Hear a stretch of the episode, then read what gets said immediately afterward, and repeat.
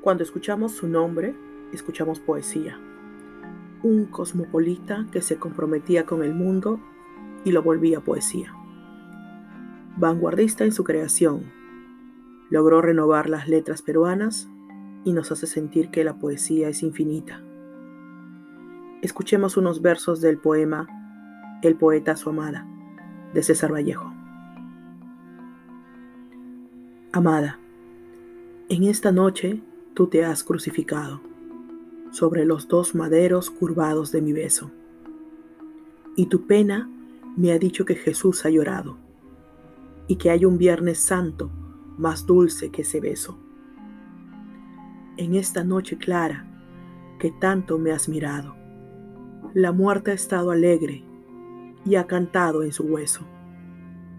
En esta noche de septiembre se ha oficiado mi segunda caída y el más humano beso. Amada, moriremos los dos juntos, muy juntos. Se irá secando a pausas nuestra excelsa amargura y habrán tocado a sombra nuestros labios difuntos. Conjugación de la muerte y la eternidad en una expresión de unión, en un solo instante, en un solo suspiro.